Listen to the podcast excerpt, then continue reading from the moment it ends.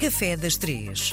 É com grande eh, orgulho que recebemos mais uma vez a nossa chefe, Andreia Motinho, a nossa nova responsável do Café das Três. Andreia, bem-vinda! Olá, Miguel, obrigada. Antes de entrarmos propriamente na receita que me traz hoje, tenho uma pergunta para te fazer. Sim, Na pastelaria, eh, toda a gente sabe que é uma forma de arte culinária, disso não temos Sim. dúvidas, não é? sim. Eh, como é que consegues combinar a tua criatividade com as técnicas tradicionais para criar sobremesas, no fundo, eh, tão boas? Olha, não é nada difícil porque nós temos, por exemplo, na nossa base da pastelaria, por exemplo, típica portuguesa, temos o ponto de açúcar.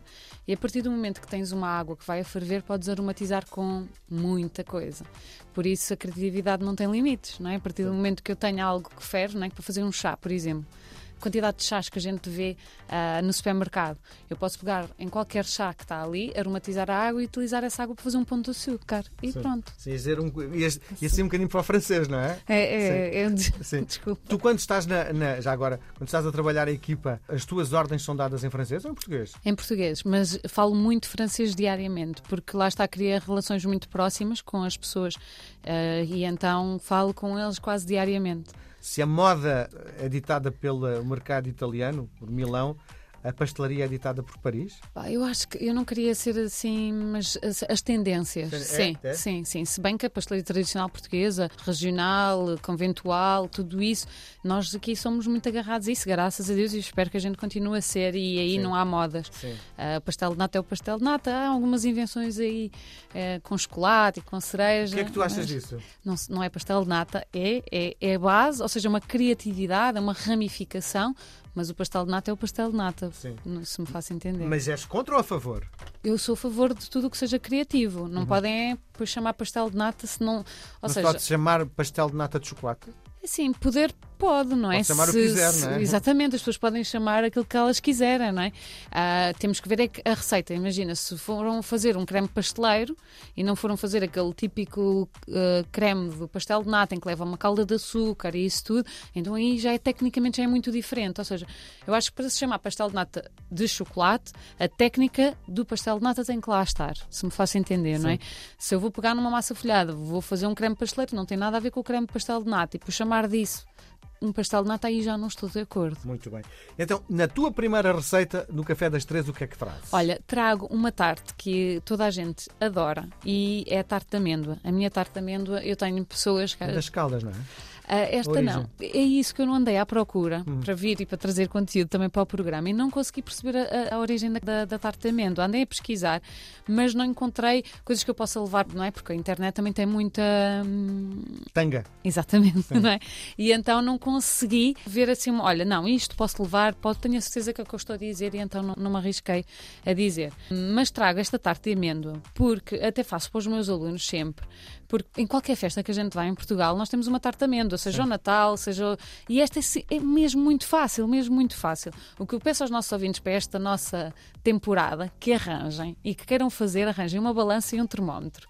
Porque eu termómetro? vou, vou partilhar coisas muito interessantes e que as pessoas. eh, convido as pessoas todas a partilharem e depois partilharem nas redes sociais, porque vai ser muito interessante esta O- mas o termómetro que me estás a falar é um termómetro daqueles para medir a febre? Não, não, não. É um, um termómetro termómetro pasteleiro? pasteleiro. Por Fazia exemplo, a mínima ideia. há nos supermercados, já existem nos supermercados, há um termómetro e para fazer os pontos de açúcar, por exemplo. Sim. Ok? Então, vamos lá. eh, a receita dizes que é muito fácil, é? É mesmo muito fácil. Mãe, minha mãe é horrível na cozinha. Mãe, esta é para ti. Vamos Não. lá. Olha, ah, ah, eu depois vou deixar as, quantidades ou no meu Insta ou partilhar contigo Uhum. e partilhamos e fazemos chegar aos nossos ouvintes. Ah, mas é perceber que, primeiro, o que é que nós vamos fazer? Vamos fazer uma base tipo uma madalena, um queque, um bolo. E vamos fazer esse bolo, até pode ser com a mão, não é preciso batedeiras para isto. Vamos misturar tudo, a farinha, o açúcar, vamos A ali, massa. a massa. E vamos usar a raspa do limão aqui, porque nós vamos precisar de um limão para a receita. O que é que aconteceu? Esta receita, quando chegou às minhas mãos, eu, eu só usava o sumo de limão para a parte que vem a seguir e disse assim: ah, pá, vou usar também a raspa, sustentabilidade. Hoje em dia fala-se muito na sustentabilidade, não é? Então usei a raspa também na massa.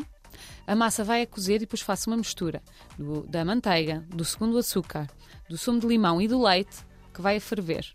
E depois ponho a amêndoa e vai caramelizar, mas não é muito. Só depois verto essa mistura sobre o bolo, que já está pré-cozido, e vai ao forno a caramelizar. Fácil, muito fácil. Sim, Ok? sim, sim. E eu ainda, ainda faço uma sugestão, que é a massa pode ser comprada já feita, não é? Epá, não- é mesmo muito fácil, É? não, é, É? mes- é mesmo muito fácil. Até faz bem às mãos hidratar, porque a gente vai estar ali a mexer com a farinha, o açúcar, vai aqui criar uma mão para ter aquelas calosidades que a gente possa ter. Por isso, com a mão, Tu não usas miúdos. Não, é manteiga e açúcar. é um bom esfoliante. Sim, sim. E eh, depois vai ao forno. Depois vai ao forno, a dourar só. Ok, a 180 por aí. É, é convém perceber que as temperaturas e os fornos, eu vou dar imensas dicas agora nesta nossa temporada. Perceber se quanto mais alta for a temperatura do forno, mais cru vai ficar por dentro. Ou seja, se eu quiser fazer um bolo úmido de chocolate, se eu quiser fazer um bolo seco, mas areias, tenho que pôr uma temperatura mais baixa durante mais tempo. Sim. Mas vamos falar sobre essas coisas. Muito bem. Por hoje estamos conversados. Obrigado, André. Até para a semana.